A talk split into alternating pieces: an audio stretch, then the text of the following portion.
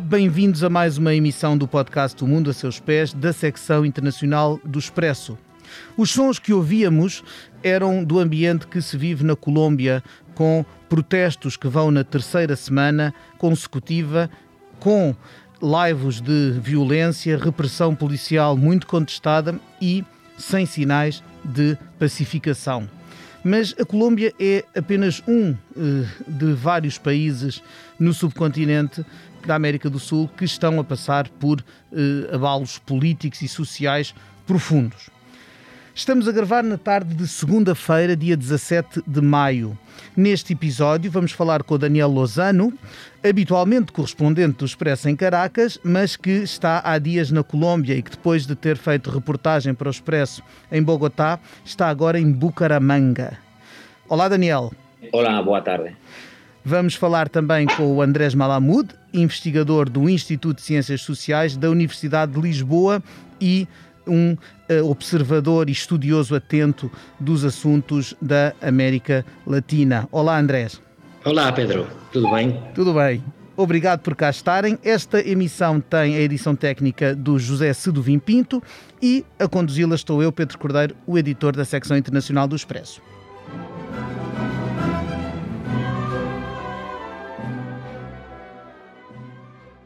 O podcast vai para o ar um dia depois de os chilenos terem ido votar para eleger uma Assembleia Constituinte. Estes deputados recém-eleitos vão redigir uma nova Constituição para substituir aquela que estava em vigor e que ainda era legado do ditador Augusto Pinochet, cujo regime caiu há mais de 30 anos. Parece que os eleitores mostraram algum repúdio nesta eleição pelos partidos tradicionais. Na Venezuela surgiam há dias tímidos sinais de diálogo entre a oposição e o poder de Nicolás Maduro, num conflito e impasse que duram há muitos anos. No Brasil vive também dias e anos de polarização política tremenda. E neste subcontinente que sofre mudanças de norte a sul, é também a região do mundo mais afetada pela Covid-19. No meio de todos, eh, de todos estes problemas, começo por perguntar ao Daniel como está o ambiente que se vive hoje na Colômbia. Há alguma melhoria em relação àquilo que descreveste no Expresso? Eh, bueno, ayer eh, un, se sentaron, el Comité del Paro se sentó por segunda vez con, con el gobierno de Iván Duque. Eh, hay algún avance allí, aunque todavía están, las posiciones son, están muy alejadas. El país está en, en una tensión muy fuerte, prosiguen bloqueos, eh, eh, la gente está muy, muy enfadada, el malestar es muy grande con, con, la violencia salvaje que ha desplegado la policía, ¿no? Son cuarenta y tantos víctimas, eh, por ejemplo, Human Rights Watch ha investigado hasta ahora que al menos 15 de las víctimas son, fueron por, son homicidios provocados por la policía. Y luego además eh, yo creo que aquí en el fondo lo que tenemos es eh, 30 años de demandas sociales que quedaron apartadas eh, por el tema de la paz, incluso por la propia gente, por la propia sociedad, que ya en el 2019 con las protestas eh, emergieron y que hoy son, y que hoy son, se han puesto de manifiesto. Eh, la reforma esta tributaria del gobierno fue, no solo era inoportuna, sino también injusta, golpeaba a, la, a, las clases medias, a los trabajadores, se olvidaba de, de, los ricos y llegaba en el peor momento con un país deprimido por la pandemia. Eh, el gobierno ha tardado mucho en reaccionar y, y veremos eh, cómo, cómo, avanza, pero también es verdad que hay una buena parte de la sociedad que quiere avances, ¿no? Avances eh, para salir un pouco do túnel en el que están ahora. É, preciso recordar que na Colômbia, quando terminou aquele que foi durante muitos anos o principal problema nacional, que era a guerrilha das Forças Armadas Revolucionárias Colombianas, as FARC, resolvido esse problema, a paz não se instalou de forma uh, permanente no país. Por um lado, o, o, setores importantes da população não gostaram de cedências que, o, que os vários governos na negociação para pôr fim ao conflito fizeram àquela organização. Uh, por outro lado, terminar, ter acabado aquele problema fez as pessoas talvez voltarem-se para outros, como os problemas de profunda desigualdade. Curiosamente, no, no Chile, o referendo que, que houve há uns meses sobre fazer ou não uma nova Constituição, que teve um, um esmagador apoio uh, à hipótese de se reescrever, de facto, fazer uma nova Constituição e ontem as eleições para uh, a Assembleia que irá redigir essa mesma Constituição foram, foram também eles motivados por protestos muito profundos uh, contra a desigualdade e contra um modelo que era visto, o Chile sempre foi visto como um modelo económico na América do Sul, mas era um modelo que, cujas benesses, cujos proveitos não chegavam a todos. Perguntava ao Andrés se vê uma, compa uma comparação, se vê uma, uma, um paralelo entre o que se está a passar hoje na Colômbia e o que se passou no Chile, que levou a uma profunda mudança, como é a escrita, a redação de uma nova Constituição. Sim, há um paralelo muito evidente. Colômbia, o Chile e o Peru são três países caracterizados pelo sucesso econômico, ou melhor dito, pela estabilidade macroeconômica e ao mesmo tempo pela insatisfação social. Chilenos, peruanos e colombianos estão muito descontentes com a situação social e política dos seus países, apesar de ter tido nos números um grande sucesso nos últimos 20 anos. E o resultado é a atomização política. O que estamos a observar é que não há grandes forças ou grandes líderes em condições de canalizar esse descontente, essa insatisfação com a brecha entre sucesso econômico e problemas, segregação, desigualdade social. E o resultado é provavelmente ingovernabilidade, quer dizer, instituições que não dão resposta às perguntas, aos requerimentos, ao que a sociedade exige. E, portanto, não há partidos em condições de fazer coligações, porque o que vimos ontem em Chile, mais do que a derrota do governo, a derrota da direita, o sucesso da esquerda é a desagregação do sistema político a Convenção Constituinte dificilmente poderá ter sucesso daqui a nove meses, que é o prazo, com tamanha heterogeneidade. Enquanto que o Chile uh, tem vivido nos últimos anos um, uma certa alternância política. Aliás, este, este, o atual presidente, Sebastián Pinheira, faz o seu segundo mandato da mesma forma que a sua antecessora, Michelle Bachelet. Ele é de direita, ela é de esquerda e alternaram nos últimos, os últimos 16 anos foram de alternância entre uh, uh, o progressismo de Michelle Bachelet e o conservadorismo liberal, por assim dizer, de Sebastián Pinheira. Já na Colômbia um, não se deu tanta alternância, ou seja, seja, o, o, o, o país vive, uh, uh, tem tido sempre governos uh, mais ou menos conservadores, mas sempre não, não foi abarcado por aquela onda da esquerda que nos últimos anos varreu parte da América do Sul e, e, e, que já foi revertida em muitos, em muitos países. Portanto, falo, falo de, de, de regimes como, como obviamente o regime chavista na, na Venezuela, mas também o presidente Rafael Correa no Equador, os tempos de Lula da Silva e depois Dilma Rousseff no Brasil, ou Evo Morales na Bolívia, que depois acabou derrubado. A Colômbia não, nunca teve essa, essa, mudança, essa alternância. Daniel, achas que é disso que os, que os colombianos, é isso que os colombianos desejam, ou já não há sequer políticos na Colômbia a, a quem eles, os cidadãos estejam dispostos a depositar a sua confiança?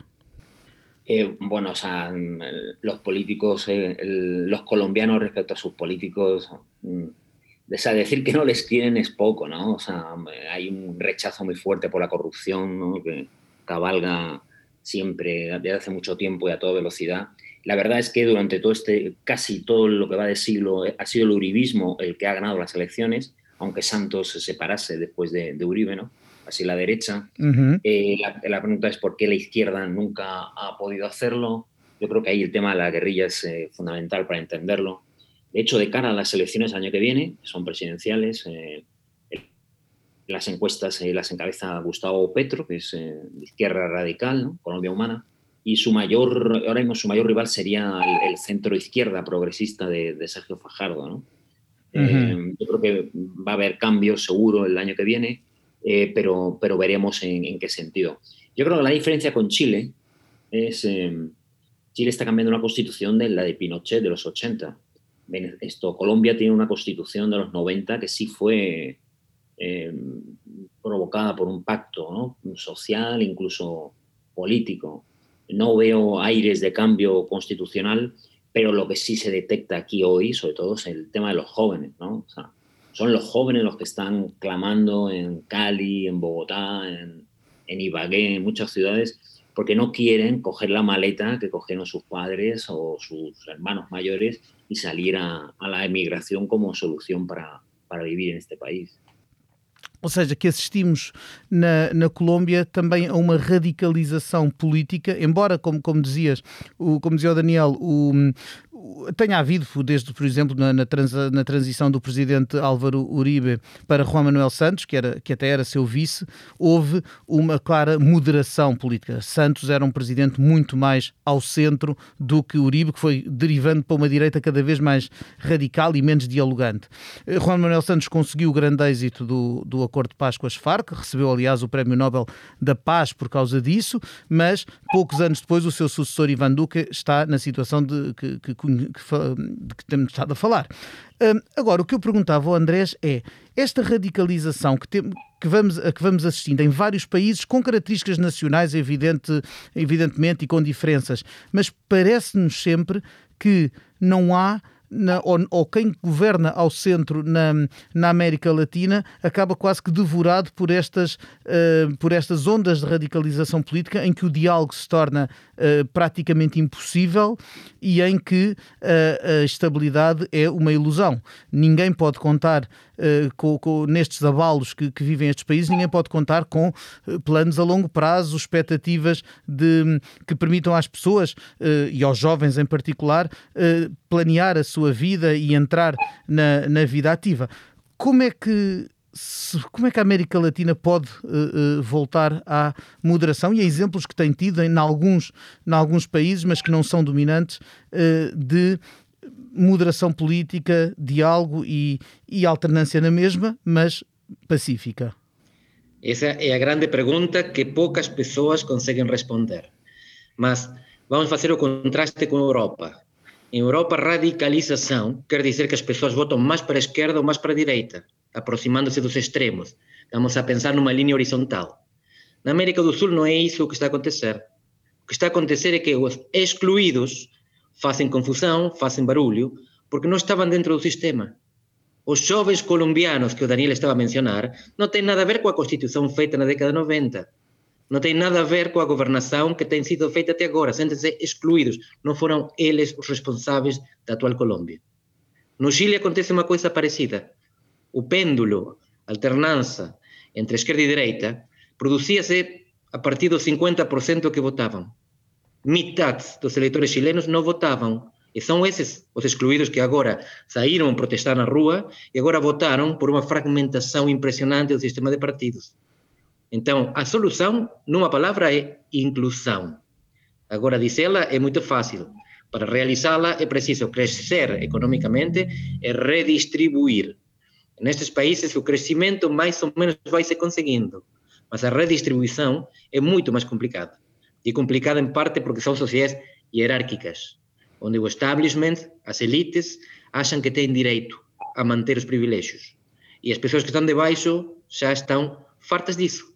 E, portanto, sem inclusão, não há solução. E para que a inclusão funcione, alguém tem que perder. E são os que têm o poder.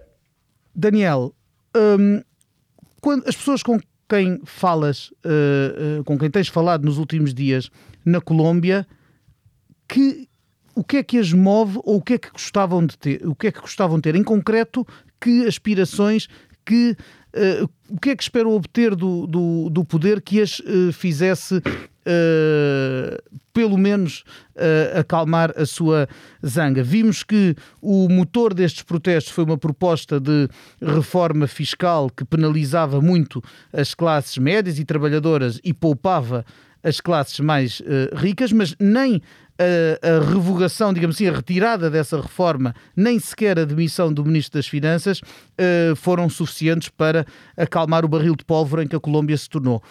em concreto, o que é que o cidadão, para lá dos discursos políticos, o que é que o cidadão común quer? O sea, es verdad que el motor inicial fue la reforma esta tributaria del gobierno. Eh, cayó la reforma, cayó el, el, poderoso ministro Carrasquilla cayó la canciller porque fue incapaz de, explicar a los aliados internacionales eh, lo que estaba sucediendo en Colombia. Eh, pero la agenda, el problema es, eh, como bien explicaba Andrés antes, que bueno, el comité de paro representa pues, a una parte de la sociedad, ni siquiera, bueno, es como pasó en el 2019, se lanzaron una aventura, tuvieron éxito en las calles, pero es una agenda muy variada, de hecho, casi es una agenda departamental. Aquí en Santander, en otro Santander, las peticiones, las exigencias de la gente son muy distintas a otras zonas del país. ¿no? La primera entre los jóvenes es, ya se ha conseguido, que es que las, las clases 1, eh, 2 y 3, aquí se enumeran en Colombia, ¿no? Eh, horrorosa.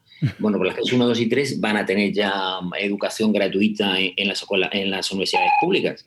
La gran pregunta es, ¿cómo no era hasta ahora? Algo así. En Colombia es muy caro estudiar.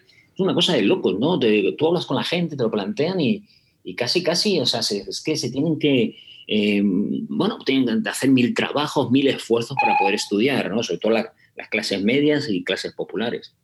Entonces, esa agenda va más allá, en temas ecológicos, temas feministas también. Eh, una de las cosas que, que mosqueaba mucho a la gente, aquí el, tema que te suban los impuestos es, es casi echar gasolina a un mega incendio. ¿Por qué? Porque el colombiano llega muy justo a final Aquí existen, sabéis, los, eh, los préstamos gota a gota, ¿no? Pues tú consigues un dinerito en pesos colombianos y tienes que, al día siguiente de llegar al acuerdo, tienes que empezar a pagar con 10% día a día para eh, devolver lo que te han prestado. Así vive toda la gente entrampada, ¿no? Para llegar a final de mes porque los sueldos no dan, eh, porque aquí los servicios son caros, em, el transporte. Y fijaos, ¿no? qué gran contradicción. Una de las grandes víctimas de, de este, de, esta, de este paro nacional es el transporte. Se han quemado y destrozado cientos y cientos de autobuses, tanto el mío de Cali como el Transmilenio de Bogotá. Ver solo esas imágenes con todas esas estaciones devoradas por el fuego y demás es, eh, claro, evidentemente son las clases eh, más desfavorecidas las que utilizan el transporte público. Y, desde de ahora en adelante, hasta que se reponga todo eso, van a tener muy difícil eh, ir a trabalhar, ir às suas casas, porque aquello está pulverizado. E é preciso recordar que estamos a falar de países onde uma fatia importante da economia é informal, ou seja, as paralisações, as, eh, os, os, eh, a, lá, a agitação nacional que impede as pessoas de irem trabalhar, como, por, como também uh, a, a, omnipresente pandemia que, que paralisa uh, grande parte da economia, significa que muitas destas pessoas não têm acesso a qualquer tipo de subsídio, layoff, uh, ajuda de, de, de, forma nenhuma, ficam apenas sem fontes de, de rendimento. Um, a pobreza vai se agravar, a desigualdade vai se desagravar por causa da Covid-19, Andrés, na América Latina? Sim, esse é o problema. Neste momento, Europa está ainda pior do que a América Latina. Dos 20 países com mais mortos per capita do mundo, 16 são europeus. 16 em 20. Mas a América Latina vai acabar muito pior porque não tem condições econômicas para ultrapassar a pandemia. A União Europeia tem dinheiro, vai pagar. Na América Latina não há nada parecido. E, portanto, a América Latina vai sair muito mais informal do que entrou na pandemia. A informalidade na América Latina quer dizer crime. Quando as pessoas perdem o emprego, precisam de ganhar dinheiro para alimentar suas famílias. E quem é que está a contratar? São os narcos, são os contrabandistas. Há muito negócio por aí disponível, mas esse negócio não é legal. E, portanto, a pandemia vai ter um efeito diferente na América Latina que en Europa, mesmo matando menos. Eh, recordad que este sábado se ha roto el récord de muertes en Colombia. O sea, pese a que parece que no hay pandemia, porque no lo parece en la calle, son 520 muertos el sábado por el COVID. Eh, con un avance de las vacunas eh, que va ahí a ritmo muy lento, por supuesto mucho más que en Venezuela, donde solo se han vacunado los chavistas, pero va caminando muy lentamente y bueno, como bien decís, uno de los principales problemas sociales ha sido atenuado por estos ingresos de la economía informal e ilegal, ¿no? Como está diciendo Andrés. Sería tremendo, ¿no? O sea, es una cosa que, que además está a tu alrededor y dices, coño, pero ¿cómo es posible, ¿no? Que papel é que podem ter, Andrés, organizações eh, regionais? Nós vimos que com a, com, a, com a questão pandémica na Europa, a União Europeia, com tropeções, é verdade, acabou por ter um papel de coordenação e, de, e de, de esforços que, apesar de tudo, permitiu que os países uh, uh, unissem de alguma forma uh, as, suas, as suas capacidades. as organizações da América Latina, as organizações regionais, estão muito divididas e também elas espelham a polarização política do subcontinente. Tem algum papel no meio disto tudo? Não. Não nada parecido com a União Europeia na América Latina. Uma organização que cumpriu um papel mais ou menos significativo foi a Organização Pan-Americana da Saúde, que é, não é uma organização latino-americana, é conjunta com os Estados Unidos, como Organização dos Estados Americanos. E o seu papel foi de uma certa coordenação sanitária. Não há nada, nenhuma instituição que permita coordenar dinheiro, por exemplo. Ou melhor dito, há, mas são bancos. O Banco Interamericano de Desenvolvimento, a CAF, eh, um deles com intervenção dos Estados Unidos, outros sem, com mais intervenção europeia. Mas não é uma organização como a União Europeia, que pode fazer redistribuição dos ricos para os pobres, dos que têm para os que precisam. São bancos que podem emprestar em melhores condições. Mas o que se precisa aqui é outra coisa. E essa coisa não existe.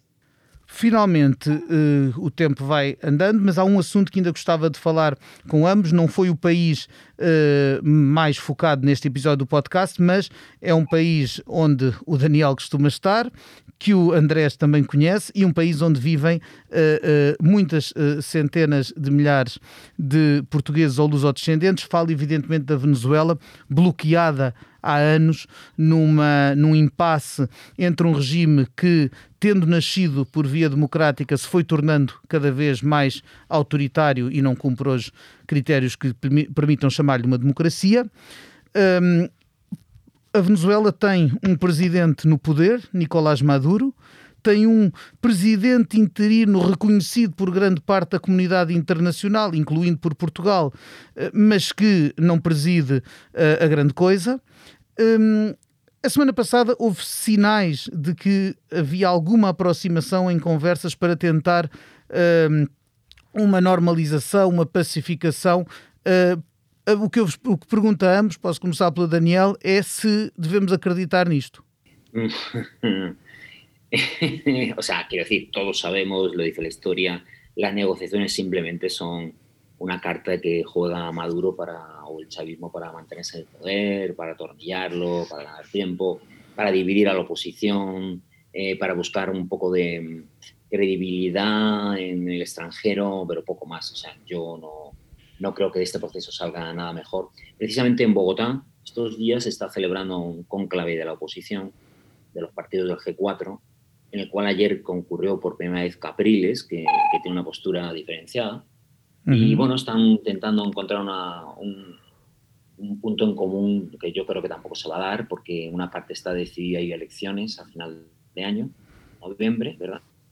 elecciones locales, y la otra parte no.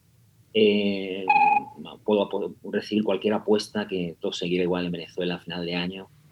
Seguro que gano un buen dinero. Andrés, ¿cómo es que se desata o novelo de Venezuela? A Venezuela no tiene solución. A Venezuela está perdida. E está perdida simplesmente porque a Venezuela apenas producía petróleo e xa nem iso produz. Porque a infraestrutura de produção e exportação do petróleo ficou completamente deteriorada pela falta de investimentos, os avistas vão dizer que por causa das sanções, do boicote, mas como quer que seja, passaram de produzir mais de 2 mil barris de petróleo por dia a menos de 500 mil. E não têm outra coisa para oferecer. É verdade, essa, essa, tem... essa, falta das infraestruturas, aliás, vem de há muito tempo. Eu lembro-me de ter, ter ido em reportagem à Venezuela em 2010, portanto, numa, numa situação muito, muito, muito diferente da atual, e em que ainda, aliás, estava Hugo Chávez no, nos seus, no, ainda num momento uh, bastante forte do, do seu poder, e já numa, numa barragem que visitámos no sul do país, uh, que era de produção de energia hidroelétrica, de 20, uh, já não lembro se turbinas, que, que, que, a, que, a, uh, que a barragem tinha, estavam três em funcionamento e as outras paradas por falta de manutenção. Portanto, muito antes de, de, de, das sanções de que se queixa agora Maduro. É isso. A Venezuela não produz comida praticamente, não produz medicamentos, só produzia petróleo. E com essa exportação comprava comida e medicamentos. Já não consegue e, portanto, 80% dos venezuelanos passam fome morrem de doenças evitáveis, muitas das quais já não existiam voltaram. Como que se resolve isto? Não havia solução. A Venezuela é, conjuntamente com o Haiti, o único país que perde população na América Latina. Perde porque morrem perde porque emigram já 6 milhões de venezuelanos que saíram do, do, do, país. A população venezuelana encolhe. Isto não acontece no resto da América Latina, onde as populações continuam a crescer. A Venezuela é um caso perdido, isto é trágico de dizer. Mas não é previsível que na próxima geração a coisa mude de maneira significativa, mesmo mudando o regime político. A economia está destruída. Recordaros que a lo largo de este año, en cualquier momento, eh, la diáspora venezolana va a superar a la diáspora siria. O sea, eh, calculamos que son 6,7 millones de sirios los que huyeron de su país. Venezuela, según OEA, se acerca a los 6 millones, pero según investigaciones locales eh, interesantes y exhaustivas, está ya en 6 millones y medio. Eh, en la sin guerra. Estamos viendo como cientos y cientos de...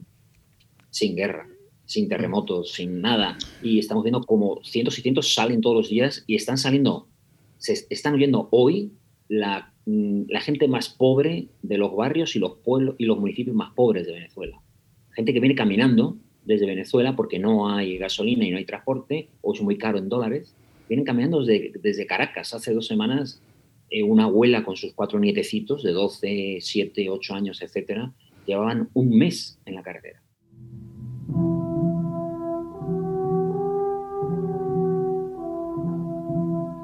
É qualquer coisa de impressionante.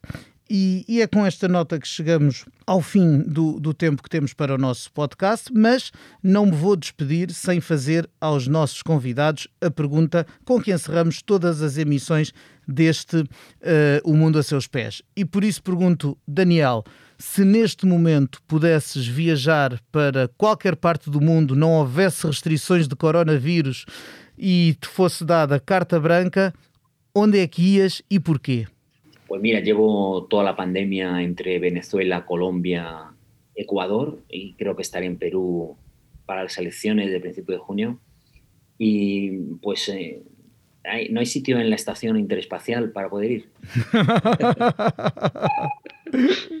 Muito bom, acho que é a primeira vez que nos sugerem aqui um destino fora do, do planeta. Uh, calculo que seja, uh, um, possa ser um pouco claustrofóbico, mas de certeza fascinante visitar a Estação Espacial Internacional. Uh, Andrés, tu para onde ias? Eu, se pudesse, acompanhava o Daniel, mas se não, acho que ia, ia a Cuba para ver os dinossauros antes da extinção.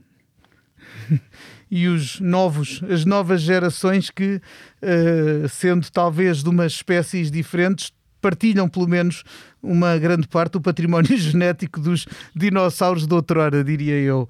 Uh, bom, com estas sugestões de destinos, uh, vamos despedir-nos dos nossos convidados. Agradeço ao Daniel Lozano, agradeço ao Andrés Malamud, agradeço também ao José Sedovim Pinto a edição técnica deste episódio e agradeço-lhe a si, caro ouvinte, que está desse lado a seguir as nossas conversas sobre o que se passa no mundo. Daqui a duas semanas voltaremos com outro assunto, outros convidados, mas esperamos que esteja desse lado na mesma. Até lá!